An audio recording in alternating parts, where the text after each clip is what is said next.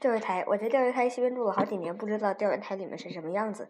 钓鱼台原来是一片野地，清代清明前后，偶尔有闲暇官员爱写写诗的，写酒来游。这地方很荒凉，有很多坟。张问陶《船山诗草》瑞二月十六日清明与王相甫。我徐世熙茶苗圃山小小山兄弟携酒游钓鱼台看桃花归过，白云观法源寺即是二首云。荒坟沿路有，不是几人闲可证。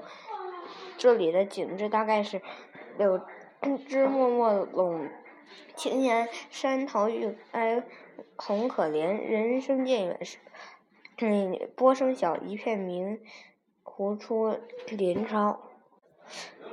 不知从什么时候起，逐渐营建，就成了古宾馆。钓鱼台的周围原来是竹竿扎成的篱笆。篱笆上涂绿油漆，从篱笆窟窿中约略可见里面的房屋树木。文化大革命初期，不是一九六六年，就是一九六七年改筑围墙，里面就什么也看不清。围墙上安了电网，隔不远有个红灯泡，晚上红灯一亮，嗯，瞧着有点瘆人。嗯，围墙东边、北边各开。一座大门，东面里面是一座假山，北面大门里砌了一个很大的照壁，遮住行人的视线。照壁上涂了红漆，堆出几个飞是笔是飞动的金子，为人民服务。门里安照壁本是常事，但这五个字用在这里似乎不怎么合适。怎么搞得这样戒备森严起来了？嗯，第一，江青常常住在这里，文化大革命中所许多重要决策都是在这里。做出的，不妨说这是文革的策源地。我每天要从为人民服务之前，那个我觉得，嗯，照壁后面神秘莫测。我们街坊有两个孩子爬到五楼房顶上，拿着照相机对着钓鱼台拍照。刚按快门这座楼就已经被钓鱼台的警卫围上了。嗯，钓鱼台原来有一座门，靠南边朝西，像一座小城门。石额上有三个网格铁楷书“钓鱼台”，附嗯，现在居民称之为古门。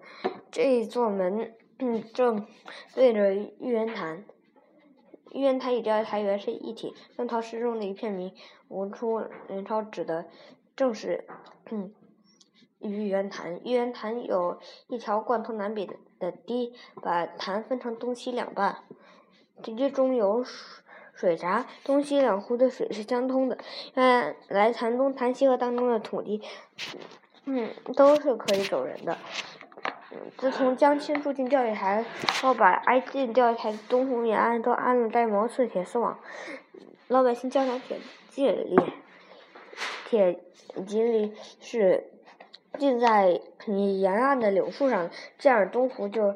成了禁地。先从潭中的堤上走过时，不免要向东边看一眼，看，嗯，看可望而不可及的钓鱼台，沉沉，嗯，烟霭，苍苍树木。四人帮垮台后，铁林立拆掉了，东湖解放了，湖中有人划船、钓鱼、游泳，东堤上又可以通行了。很多人散步、练气功、遛鸟，有的游人还爱趴在古门的门缝上往里看。嗯，警卫的战士看到，也并不呵斥。有一年，鸠山西北角的建筑为了运料方便，打开了古门，人们可以看到里面的两元寨、一湾流水、几块太湖石从高从筑高处。钓鱼台不再那么神秘了。原来的铁底里，嗯，有的是在柳树上箍一个圈，再用钉子钉上。有一棵柳树上的皮拆不进，因为它已经长进树皮里，拔不出来了。这个柳树。就带着外面都是一截铁地往上涨，一天比一天高。